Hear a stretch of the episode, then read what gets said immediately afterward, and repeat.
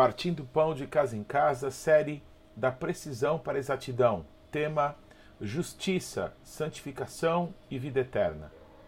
Romanos 6, de 17 a 23. Mas graças a Deus, porque outrora escravos do pecado, contudo, viestes a obedecer de coração à forma de doutrina a que fostes entregues. E uma vez libertados do pecado, fostes feitos servos da justiça falo como homem, por causa da fraqueza da vossa carne. Assim como oferecestes os vossos membros para a escravidão da impureza e da maldade para a maldade, assim oferecei agora os vossos membros para servirem à justiça, para a santificação. Porque quando éreis escravos do pecado, estáveis isentos em relação à justiça. Naquele tempo, que resultado escolhestes? Somente as coisas de que agora vos envergonhais porque o fim delas é morte. Agora, porém, libertos do pecado, transformados em servos de Deus, tendes o vosso fruto para a santificação e, por fim, a vida eterna. Porque o salário do pecado é a morte, mas o dom gratuito de Deus é a vida eterna em Cristo Jesus, nosso Senhor. Justiça para a santificação e, por fim, a vida eterna. Um processo. Portas que abrem portas o resumo de mais um aprendizado, conceitos que poderemos voltar no futuro, que alguém nos perguntar sobre isso, mais uma oportunidade de experimentar a transformação de Deus em nós? Não temos ideia de quantos de fato se interessaram nesse tema, além do conhecer para ministrar, conhecer, compreender, entender para viver. Na busca de conseguir ouvir o que foi que Priscila e Áquila falaram para Apolo, que pregava com precisão acerca do Evangelho, temos o exercício de ler e reler, procurar, entender e conversar sobre o que Paulo escreve aos Romanos. Palavras complexas, conceitos profundos demais, que parecem sair de Paulo como um rio, que flui e nada o impede. Como reter essas águas? Como saciar nossa sede sem se afogar? Justificação, justiça, santificação, vida eterna. Uma obra em movimento, que foi consumada na cruz, ou seja, foi realizada de uma vez por todas, não sendo necessário se fazer de novo, se refazer, prorrogar sua validade, tirar nova certidão para estender sua garantia, foi feito.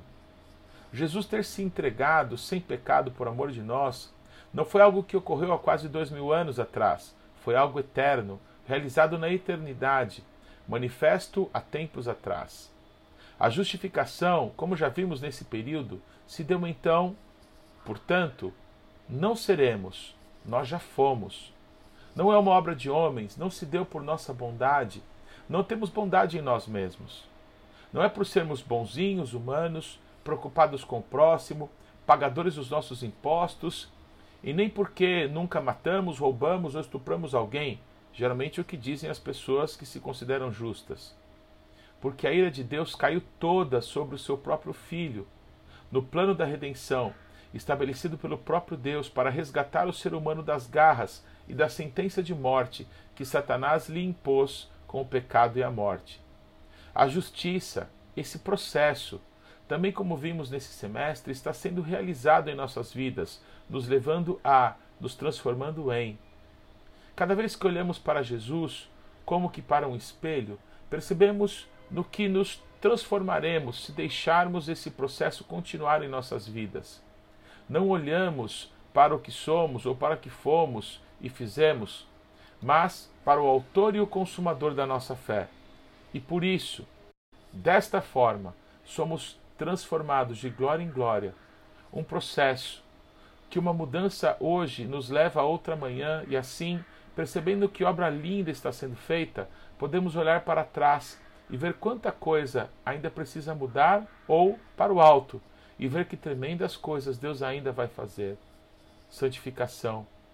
A santidade ou santificação, que é algo que cobramos de nós mesmos e muito mais dos outros, tem parecido muitas vezes apenas uma pregação na boca de quem não conhecemos e algo intangível na vida dos mais próximos, sendo que o mais próximo de nós mesmos sou eu mesmo.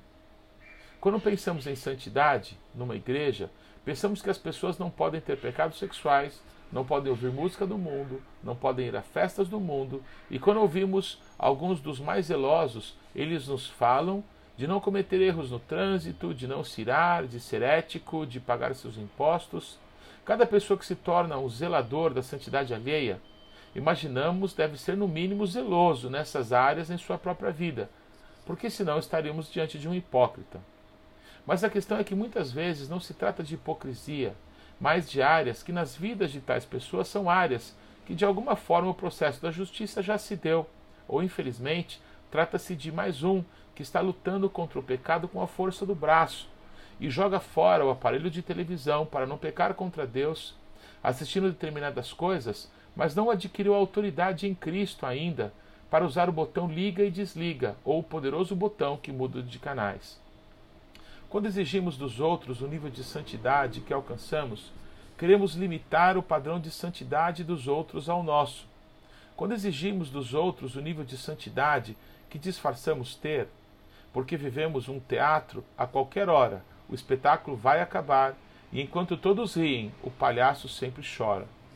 Quando demonstramos o nível de santidade que adquirimos com a força do nosso braço, não conseguimos coisa alguma evidenciamos que temos um problema não entregue a Cristo nessa área. Justiça para santificação. De quatro formas diferentes, o apóstolo Paulo fala que a justiça de Deus em nós, ele usa a palavra de kaiosune, estado daquele que é como deve ser, justiça, condição aceitável para Deus, doutrina que trata do modo pelo qual o homem pode alcançar um estado aprovado por Deus. É ou são as algemas que nos fizeram servos, escravos de Deus.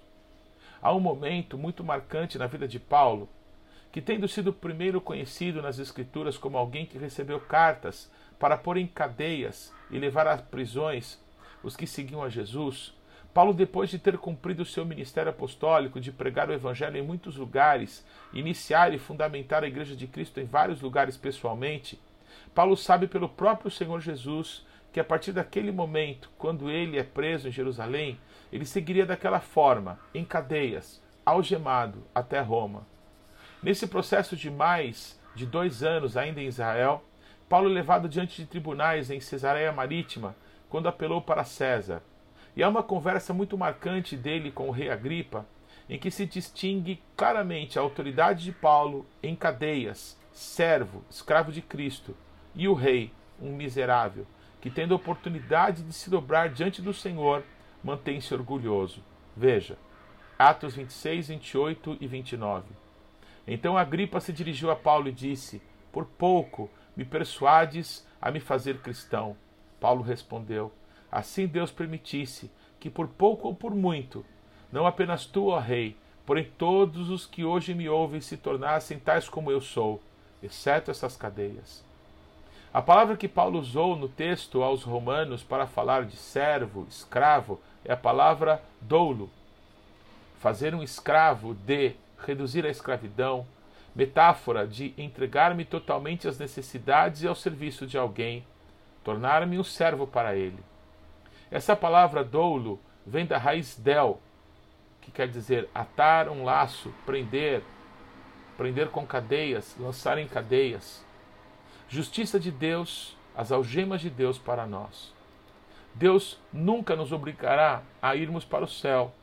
Ele nos deu o direito de optarmos por servi-lo ou não, mas ele fez tudo, nos deu todos os recursos para que possamos viver para ele e para vencermos todo o mal que nos quer engolir e destruir. Há natural uma figura chamada de servo do amor, alguém que tendo sido transformado num escravo, num servo, para pagar uma dívida, já que não tinha condições financeiras de fazê-lo, uma vez a dívida paga, se tal pessoa, pela bondade do seu senhor, desejasse permanecer como seu servo, deveria ter a orelha perfurada diante dos anciãos do povo de Deus, para que todos soubessem que este era um servo do amor. A dívida já foi paga, podemos nos fazer servos de Cristo, tendo por algemas a justiça de Deus. Esse processo através do qual, a cada dia de nossas vidas, Vamos querer contemplar o mais, amá-lo mais, para que a cada dia possamos ser transformados à sua imagem, ou tendo nos beneficiado da sua justificação e a partir de então vivermos o resto das nossas vidas sem pecar, para então sermos aprovados por Deus. É possível? Não. A cada dia precisamos de Deus. A obra que ele iniciou, ele há de completar. Olhando para Cristo, tendo foco nele, a justiça de Deus, de glória em glória, há de nos mudar, e áreas que pareciam hoje impossíveis de serem vencidas serão amanhã testemunhos da transformação que Cristo realizou em nós. Não faremos para os outros verem, não seremos hipócritas cobrando dos outros o que não conseguimos realizar em nós mesmos. Não seremos escravos de Satanás, lutando com a força do nosso braço e sendo expostos à vergonha e à acusação do diabo em cada queda, mas livres do pecado, servos do Senhor Jesus, servimos a justiça para a santificação. Aleluia! A santificação é fruto da justiça de Deus em nós. Isso é muito glorioso. Jesus, Jesus, Jesus. E por fim, a vida eterna. Fim, vida eterna. A vida eterna não tem fim, é eterna. É tão pouco tempo, irmãos. Já perdemos tanto tempo deste pouco tempo. Falta tão pouco tempo, não sabemos quanto. Uma coisa é certa: se nos fazemos escravos da justiça para a santificação, no final temos a vida eterna em Cristo diante do Pai. 1 Pedro 4, 1 e 2. Ora, tendo Cristo sofrido na carne, armai-vos também vós do mesmo pensamento, pois aquele que sofreu na carne deixou o pecado para que no tempo que vos resta na carne já não vivais de acordo com as paixões dos homens, mas segundo a vontade de Deus. Amém. Curiosidade para encerrar. Há muitas discussões sobre quem é o autor da epístola aos Hebreus. Há, no entanto, algumas certezas. Era um judeu, profundo conhecedor da Torá e da tradição dos judeus. Alguém que teve uma profunda revelação de Cristo, o autor e consumador da nossa fé o sumo sacerdote da nossa confissão. Pelo nível de revelação, tantos acham quase impossível que outro que não Paulo tivesse tamanha profundidade em revelações. Os chamados pais da igreja, homens que viveram logo depois do primeiro século, recebendo a tradição dos apóstolos de Cristo, entendiam todos que essa epístola não tinha características de Paulo, embora a profundidade das revelações indicassem pelo menos alguém do seu profundo relacionamento. Timóteo? Certo que não, pois é citado na carta em terceira pessoa. Lucas, Silas, Barnabé? Quem?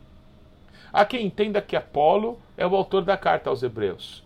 O eloquente pregador, que citado por Paulo aos Coríntios, dizia que Apolo regava o que Paulo havia plantado. Diz que alguns ali se diziam de Paulo, outros de Apolo e outros de Pedro mostrando que havia em Coríntios divisões que precisavam cessar, de pessoas que seguiam a linha do pensamento de Apolo, assim como outros do apóstolo de Cristo Pedro e do próprio apóstolo Paulo. O que ocorreu com o moço, que só conhecia o batismo de João, mas que através das Escrituras convencia a todos ser Jesus o Mashiach glorioso de Israel?